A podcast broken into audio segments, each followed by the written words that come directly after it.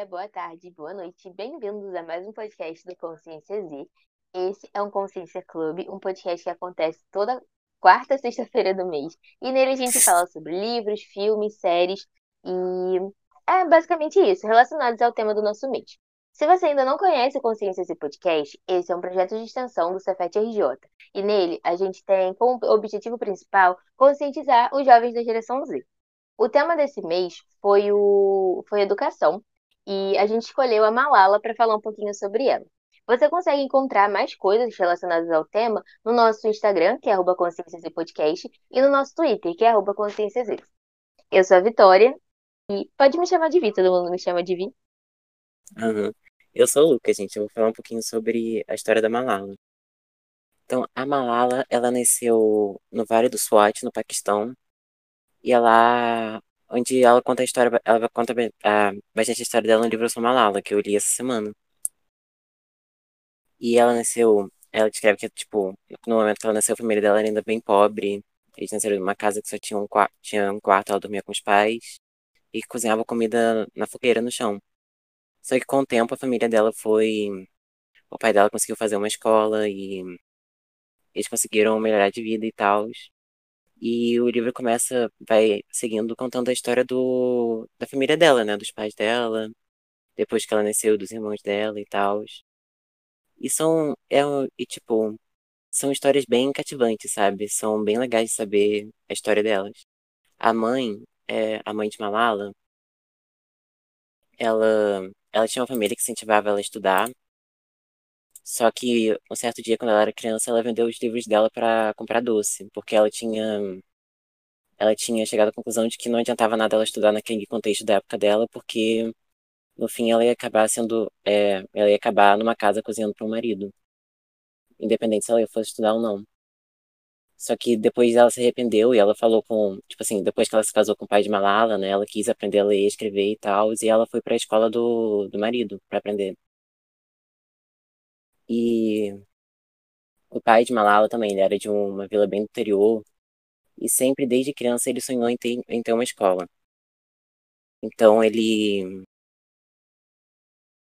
Ele foi assim, né? Ele foi estudando, ele estudou bastante, ele foi pra faculdade.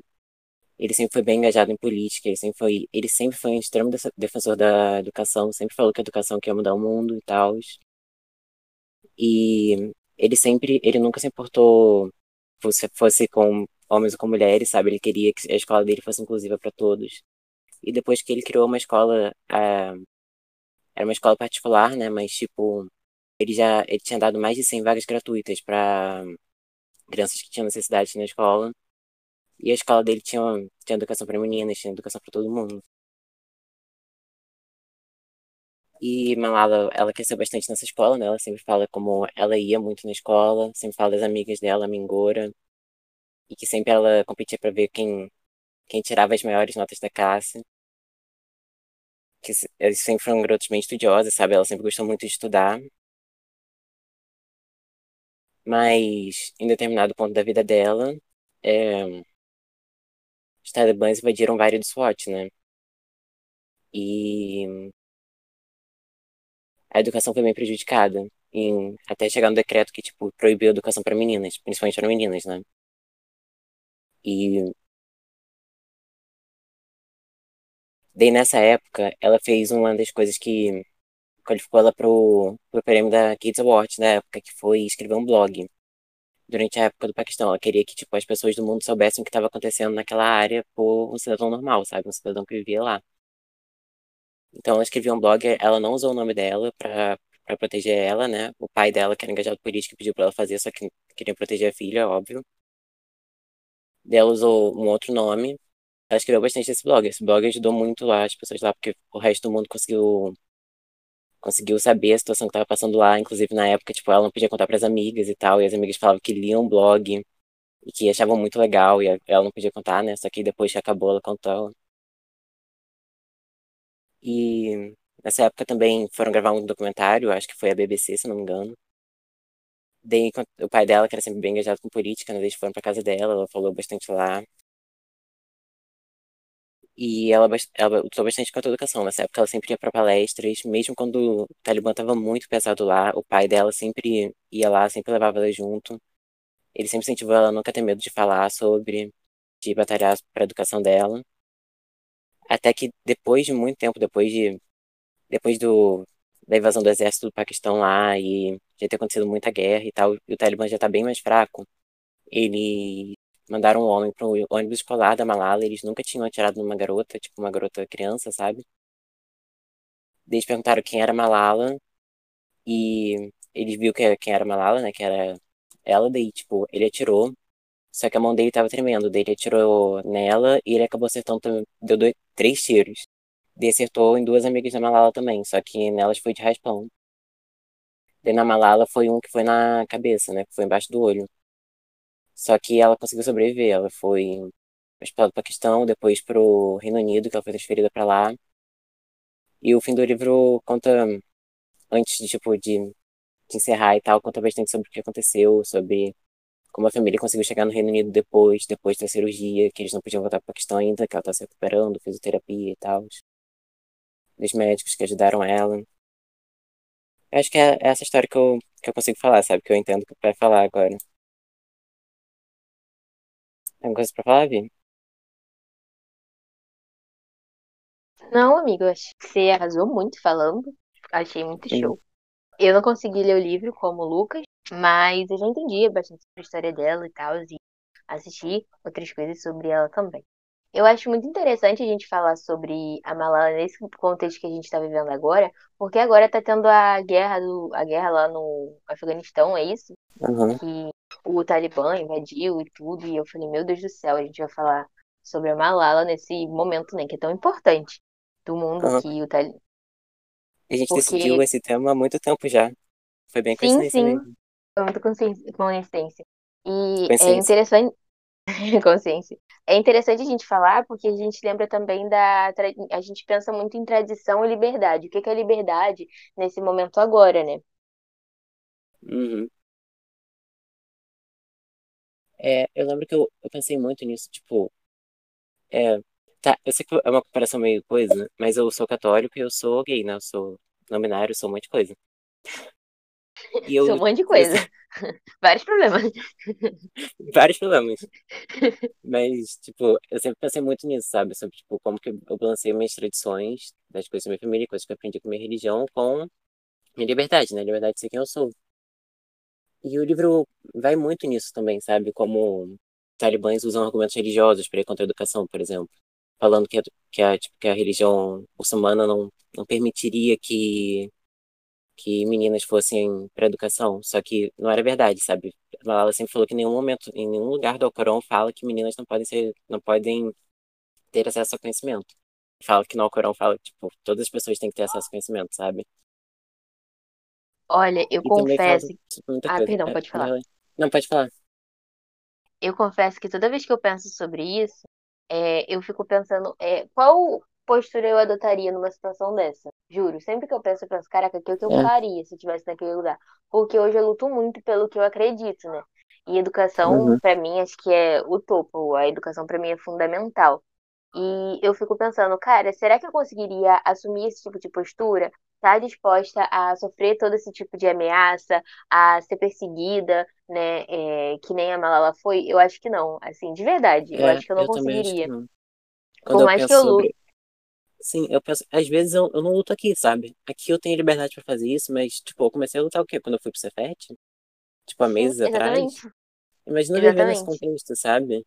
Tipo, eu provavelmente É, não, eu- não faria muita coisa. Eu provavelmente ficaria na minha, sabe? Eu ia proteger minha vida, a vida da minha família. Antes eu nem sabia muito sobre educação, sabia bem pouco é, sobre educação mesmo, sabe? Tipo, os assuntos, e eu só me engajei e tal, e, e comecei a, a não militar, mas a ser ativista mesmo ne- nesse movimento depois que eu entrei pro Cefet, porque antes eu nem sabia muito Uhum. sobre isso. E na educação dela, isso já é uma coisa que é, que é introduzido desde dela muito nova. Tanto que ela não tem toda aquela questão de. Ela tem o estímulo da família dela para estudar, e a família dela não prende ela devido à tradição, então não vende ela para para um homem, sabe? Eu acho que isso é muito importante. tipo, pra Aham. formação dela. É importante pensar que, tipo, que tanto a Malala, tanto o pai e a família dela são religiosos, são bastante religiosos. A mãe dela, inclusive, ela fala que ela é bem religiosa. Só que existe uma diferença entre, tipo, é, religião e política, eu acho. Sim. Tipo, um grupo político é diferente de um grupo religioso, mas um grupo político ele pode usar ideias religiosas pra promover suas atitudes, sabe? Tipo, Uhum. eu vi, acho que eu tinha visto há muito tempo isso uma vez, que, tipo, religião é uma coisa que é mais sobre você, sabe? Você vai pra uma comunidade pra fazer alguma coisa sobre você, sabe? Pra cuidar de você, da sua fé. Quando você vai pra uma comunidade, você faz coisas com outras pessoas, sabe? Isso já não é um, movimento religioso, é uma coisa política, entendeu? Um grupo, assim, é um grupo político. O Talibã é um grupo político. E eu acho, ao meu ver, né, que a gente nem pode comparar uma coisa, a gente não pode comparar uma coisa a outra, mas a, a questão que a gente vive hoje no Brasil também me lembra as pessoas usando a religião, até mesmo nas eleições, como Uhum, forma de esconder o seu preconceito, sabe? Tipo, ah, não pode fazer isso porque aqui nesse livro que é escrito há dois mil anos atrás, é, tá dizendo que você não pode fazer isso, então você é pecador, porque você tá errando e, e tudo. Então o pessoal usa isso como uma forma de esconder esse preconceito. uhum. É, é assim, em muitas coisas, até, tipo, ganhar eleições e tal, tipo, tá o Bolsonaro, Crivella, que Eu não queria citar nomes, coisas. mas já É verdade, citando, não, sem nomes, sem sem nomes. nomes, sem nomes pra não apanhar na rua. O medo, o medo. Se me vê na rua, a gente não me bate, pelo amor de Deus. É, Mas, E assim, tipo, uhum, pode falar. sim, é, tipo, quando você vê, por exemplo, é, quando várias pessoas, tipo, que eram contra a educação de meninas foram na escola do pai dela e falaram, tipo, nossa, você é muçulmano, mas você tem um Alcorão ali. Ele falou, sim, eu tenho, eu sou muçulmano, sabe? Eu sou religioso, sim. Uhum, E, tipo, mas eu tenho uma escola para meninas, sabe? Porque eu quero que elas tenham acesso à educação. E em muitos contextos eu, eu pensei sobre isso. Teve uma parte que me chocou muito, que eu li, eu só fiquei, tipo assim, que a, que a Malala tava falando que a, o pai dela, o pai, não, eu acho que tanto o pai e tanto a mãe vieram de uma vila do interior, mas foi uma delas, uma dessas vilas. Que, tipo, como é mais no interior, assim, é bem religioso, né? A Malala vivia na aham, cidade, é, tipo assim, mais no interior, já era mais pesado e tal. Daí ela falava que, tipo, que os homens, eles podiam flertar de boa, sabe? Se eles quisessem flertar com alguém, eles podiam flertar, não tinha problema. Só que isso não se aplicava a mulheres. Daí, tipo, tinha uma garota do da vila que ela gostava de um cara. Daí acho que ela tinha botado o cílio postiço, ou, tipo, rima no cílio, foi alguma coisa assim, foi alguma coisa com cílio. Mas ela pra parecer bonita para, tipo, pra, pra flertar com o cara. Aí uhum. falaram que isso foi, tipo, uma vergonha pra família e que, tipo, que alguns dias depois tinham falado que ela tinha cometido suicídio. Eu fiquei, meu Deus. Só que aí depois, no dia seguinte, Gente, falaram que, tipo, não, descobriram que os pais dela mataram ela envenenada. meu Deus. Aí eu olhei para aquilo e falei, tipo, alguma tradição realmente permite isso, sabe? Alguém podia matar a própria filha e falar que foi por causa da traição? Matar a própria filha envenenada, porque ela flertou, Sim, eu, eu fico pensando, até onde vai o seu fanatismo religioso, Sim, sabe? O- Qual ponto você consegue chegar com isso daí? E, tipo, aonde isso te leva? Quais coisas isso faz você cometer, né? A gente pode, quando a gente pensa nisso, a gente pode pensar em muita coisa, né? Pode pensar em atentados que já tiveram, mas quando você falou isso da questão do cílio, eu fiquei pensando muito na nossa liberdade, porque nós, com tudo, com todas as dificuldades e tal de viver no Brasil, nós ainda assim somos muito livres. Comparados aham, a outras realidades, muito livres. Eu não posso falar muito de sim, liberdade, né? Porque eu sou uma menina cis hétero, então, poxa, pelo amor de Deus, garota. Mas eu, eu me sinto livre pra usar a roupa que eu quero usar, pra usar a maquiagem que eu quero usar, o cabelo da forma que eu quero usar, se eu quiser pintar o cabelo. Se eu não quiser, tipo, se eu, se eu, sei lá, quiser sair de top na rua, posso sair. Vou ser assediada? Vou ser assediada. Mas de top eu não, eu vou ser assediada. Então, assim, é, é muito tenso, sabe? aham. E mesmo, é, sim, sim. Gente, eu ia falar? Eu, eu tava com alguma coisa na cabeça. É, mas mesmo, tipo, é uma situação muito extrema lá, só que algumas coisas do tipo acontecem no Brasil também. Você, tipo, vê, tem pais que expulsam filhos de casa, tem pais que matam pessoas. Matam pessoas. Só coisas Tem, leves tipo, hoje. por fanatismo religioso, sabe? Só que, tipo, Sim. eu acho que é uma situação bem diferente lá, sabe? Eu acho que mesmo aqui a gente é bem, realmente bem privilegiado. Mas acho que dá pra fazer essa Sim, comparação. Ai, meu Deus. E, cara, eu às vezes eu fico olhando, é, quando eu penso sobre educação, educação pra mim é, é tudo, sabe? É o princípio fundamental. Então, quando a gente aqui Sim. luta pela educação, eu vejo que, assim, dando um jeito na educação, tudo tem um jeito, porque tendo educação, a gente tendo um- um, é, a, forma, a formação básica, né, para os estudantes, agora a gente está passando por toda essa crise que vai ser o novo ensino médio. é, eu, eu fico pensando, cara, tipo, a gente tá indo na rua, mas a gente não faz o suficiente, sabe? Porque a gente tem a Uhum. liberdade, óbvio que hoje em dia a gente é preso em casa devido ao Covid, mas a gente tem toda essa liberdade, a gente tem a liberdade de ir no Twitter e ela teve que, tipo, criar um blog pra falar, tipo, escondido, pra poder falar, é, contar pro mundo o que que tava acontecendo. E a gente, Uhum. contudo, não faz o suficiente, sabe? Por mais que a gente vá na Sim. rua, a culpa não é nossa, e isso aí é muito importante a gente lembrar, a culpa não é nossa. É, é, eu acho que. Não sei explicar, sabe? Uhum. Eu entendi. E a educação é tipo, é realmente tipo, é, calma aí, a gente pode entrar no tópico de educação? Acho que sim, né? É, é, um do, é uma das coisas mais importantes de, tipo, do mundo, sabe? É um direito básico. Eu acho que, tipo, quando a gente vai falar sobre, por exemplo, tradição sobre liberdade, eu acho que quando uma tradição afeta a liberdade individual da pessoa, quando afeta os direitos humanos da pessoa, ela já tem que ser repensada, sabe? Quando um grupo é, domina uma área e proíbe que certo grupo de pessoas vá à escola, ele tá tirando o direito básico dela, sabe? Sim. Tá indo muito além. E quando você vê nesse contexto, por exemplo, tirar é, garotos e garotas daquela educação, eles botaram na, tinham, tinha educação própria deles, né? Do, do coisa que eles dominaram algumas escolas e eles ensinaram, ensinavam as coisas que eles acreditavam pra elas, sabe? Daí Eles meio que falaram pra se é ir pra escola, é pra ir pra aquela. Daí isso de, Hum, é, tirar as, as crianças e adolescentes acesso à educação ou educar de uma forma desse jeito, sabe? É deixar elas bem vulneráveis a acreditarem nele, sabe? A se envolverem com esse Sim, grupo e tal. Mas já quando tem uma educação saudável que realmente ensina a pensar, a lutar pelos seus direitos, é, a educação é uma ameaça para esse grupo. É uma ameaça para as pessoas que querem, que não querem que a, que a população tenha, tenha acesso, sabe? Que não querem que a- as pessoas fiquem contra eles. assim, a educação em si já é uma ameaça, né? Uhum, Independente, é, qualquer governo que não queira que a gente pense, a educação se torna uma ameaça. Então, é um problema quando a gente pensa assim, para eles, né? Sendo que para a gente é a nossa única arma. Então, a gente tem uhum, que hum, entrar, como posso dizer, preparado para a guerra, é, com a educação, porque essa é a única forma da gente mudar alguma coisa, mudar a realidade como que a gente vive e tal. Então, é muito tenso. Teve até uma frase que ela falou que eu achei muito incrível, que foi: uma criança, um professor, um livro e uma caneta podem mudar o mundo. A educação é a única solução. Educação em primeiro lugar. Olha, quando ela falou isso, menino, arrepiei todinha. Olha, uhum. sinceramente, Eu acho que essa foi, sinceramente, tipo, a, a última frase do livro, sabe? E foi, sim, nossa, é sim. muito, é muito forte, sabe? Ainda mais, tipo, a história dela e tal. O pai dela também fala Sim, bastante disso, tipo, eu lembro que quando, é no começo, quando aconteceu a invasão, eh, os talibãs eram mais de boa, sabe? Eles falaram, tipo, coisa mais de boa, tipo, ah, vem aqui construir tal coisa. E, tipo, ia muita gente lá construir, sabe, coisa pra ele, construir um templo pra ele, sabe?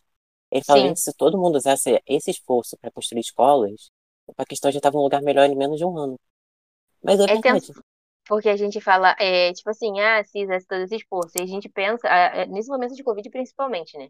Que teve todo esse dinheiro público roubado. E a gente pensa, caraca, se tivesse destinado, sei lá, 5% disso daí à educação, talvez a gente não estivesse passando por Uhum, uma crise tão grande, né? Porque no momento a educação não é uma das prioridades do nosso país, infelizmente. Mas a, mas a gente se encontra num momento que as escolas não têm. a- a- Se a gente ligar o RJ1, né, a gente vê escolas que não tem nem máscara para distribuir para os alunos, não tem álcool gel, não uhum. tem. E não tem Que não tem condição saneamento mesmo. básico, que não Não tem tem acesso à água, à energia. Sim, e muita gente, né? A gente fala assim das escolas, mas realmente a gente passa por uma situação que muita gente. Agora mesmo, a gente estuda numa escola federal e a gente vê muito o pessoal que não tem acesso à internet, e a gente está em 2021. Então, o que pra gente, né, e pra mim, pra você, no caso, é muito Uhum, normal, para essas pessoas que, é- que vivem na nossa realidade, ainda assim é muito. É algo muito distante, sabe? Algo que não é. eles não têm esse mesmo privilégio que a gente tem de ter esse acesso à educação, sabe? Uhum. Então é tenso. É, e tipo, sobre é, focar na educação, eu lembro que te, teve um professor de geografia que deu uma aula sobre isso há muito tempo atrás, que ele deu exemplos de países que dava, tipo, que investiam mais de 20% das riquezas em educação e saúde. O que eu achei meio assustador, porque eu pensei que a maioria dos países não investe mais que 20% em educação e saúde, porque pra mim era, tipo, prioridade, sabe? Vai Sim, que 15% só nisso? Tipo, o resto vai pra quê? Vai pro exército, vai pra outras coisas. sim. É, E e aí, tipo, nesses lugares tem uma educação realmente de qualidade, sabe? Mas aí, claro que depende da situação de cada país, mas ele citou, tipo, Dinamarca e Cuba, por exemplo. Os dois têm esse exemplo. Os dois fazem isso. Eu acho que, tipo, é, o, é da gente, tipo, realmente votar em pessoas que vão investir dinheiro em educação, sabe? Porque a educação vai mudar o Brasil. a, a educação é a única forma de mudar o Brasil. Pra mim, a educação salva, sabe? E é a única forma de salvar. Uhum, Então, acho que até quando a gente pensa no Consciência Z, de conscientizar os jovens, de levar pra eles coisas que eles não tinham nas escolas, isso pra mim é o, o Consciência é o meu xodó, sabe? De, de projetos que eu participo, que eu participo de mil coisas, mas o Consciência é uma uhum, coisa E pra mim, cara, eu acho incrível isso que a gente faz, sabe? De verdade, isso assim. sim. Não Eu, é tipo, ah, mas a gente levar a educação, levar é, outras formas de pensamento, assuntos que às vezes a gente nem, sabe, nem tem ideia para para dentro para os jovens, pra mim isso é incrível, porque nós, é, a gente fala, ah, os jovens são o futuro, mas nós somos o presente, sabe? A gente tem que uhum, fazer agora, porque quando a gente crescer, talvez a situação esteja muito pior. Então, a gente tem que fazer agora, a gente tem que lutar agora, a gente tem que ir em, em ato agora, porque se a gente deixar para mais para frente, muito provavelmente a gente não vai conseguir, sabe? Talvez não seja uhum, algo mais reversível. Então, é muito tenso quando a gente pensa, né, em educação. sim. Nossa, o consciência, realmente, tipo, é, o- é provavelmente a coisa que eu tenho mais orgulho que eu fiz na minha vida, sabe? Tipo, que eu penso agora, tipo, eu penso muito, muito sobre. Porque, tipo, é basicamente um blog que a gente tá fazendo. A gente tá contando situações, a gente tá compartilhando coisas, sabe? Talvez pro Uhum. futuro, talvez para as pessoas agora. Então, gente, é, a gente está falando aí sobre educação, tá falando sobre a situação que a gente está vivendo atualmente.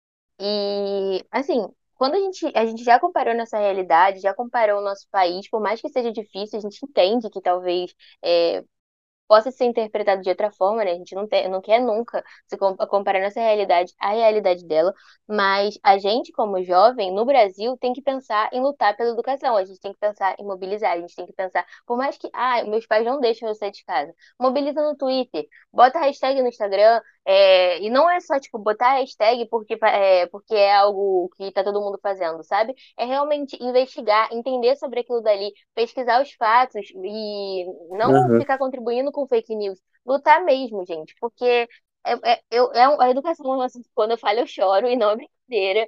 Quando eu falo, eu choro pra caramba, porque assim, cara, é, eu, eu no off aqui tenho muita vontade de trabalhar um dia com educação, de verdade, educação no Brasil. Não sei de que forma eu ajudaria nisso, mas eu tenho muita vontade. E essa é a única forma, sabe? Tipo, é a nossa única saída, é a nossa última esperança, sabe? É a gente uhum, educar para que as próximas gerações não cometam os mesmos erros, não votem nas mesmas pessoas péssimas, por mais que aqui no Brasil seja difícil a gente falar de algum presidente que foi muito bom, né? Mas a gente entenda que a gente tem os nossos direitos e que eles não podem ser burlados. E a gente, como estudante, tem o direito de protestar. Greve é um direito constitucional, então a gente tem que ir na rua se a gente não está gostando de algo. A gente não pode se acomodar, porque esse é o nosso problema. A gente se acomoda com aquela situação e acha que ninguém vai poder mudar, mas a gente pode. Então a gente tem a nossa voz e ninguém pode nos calar, sabe? Se a gente for na rua, se a uhum. gente for lutar, ninguém vai calar a gente. Uma coisa que eu Ninguém penso pode, muito né? é, tipo, se a gente tem direito a ir pra escola, a votar, a se manifestar, é porque muitas pessoas morreram para que a gente tivesse esse direito. Sabe, muitas pessoas na história do Brasil e do mundo morreram para que a gente tivesse direito de lutar hoje. E hoje a gente tem mais direito de lutar, sabe? Hoje a gente tem mais condições de lutar que as pessoas antigamente. E, tipo, Sim. a gente pode ir pras ruas, sabe? A gente pode, é, tipo, nem, é, tipo, não pode ir pras ruas agora por causa da pandemia, mas, tipo, fazer outras coisas, Depois, sabe? É, depois é outra história. e se minha mãe deixa, né? Porque também isso aí são outros 500 que, olha, tem hora que é difícil. Aham. Ah, e outra coisa para incentivar a educação é ir pra educação também, né? Se você conhece alguém, tipo, que tem uma família que não leva os filhos pra escola, lutar contra o trabalho infantil no Brasil, que é um problema sério, que Sim. também tira muitas pessoas da escola. Lutar para que escolas estejam, tenham mais acessibilidade, mais E quando a gente fala, fala também de, da questão do trabalho infantil, é, muita gente durante a pandemia teve que deixar de frequentar a escola porque teve, um, teve que começar a trabalhar na escola, é, teve que começar a trabalhar para poder ajudar em casa. É, dois, tinha tarefas de casa e isso afetou muito a educação dessa pessoa, então essa pessoa não conseguia ter esse acesso. Três, é, as- essas pessoas, é difícil a gente falar sobre isso mas essas pessoas viviam numa realidade que estavam expostas a crime, a, é, esse tipo de coisa. E às vezes você vê uma situação, porque eu, eu é, é tenso, né? Porque quando eu falar aqui agora, eu vou expor toda a minha opinião. Mas eu acho que quando você está muito perto daquilo dali e você vê você dentro de casa, às vezes passando fome, passando alguma necessidade. E você vê uma vida tão fácil que você poderia dar uma vida melhor para sua família mesmo. É, esses jovens, eles estão expostos a entrar na vida do crime. Então, eu Uhum, não julgo, não, não vou julgar nunca.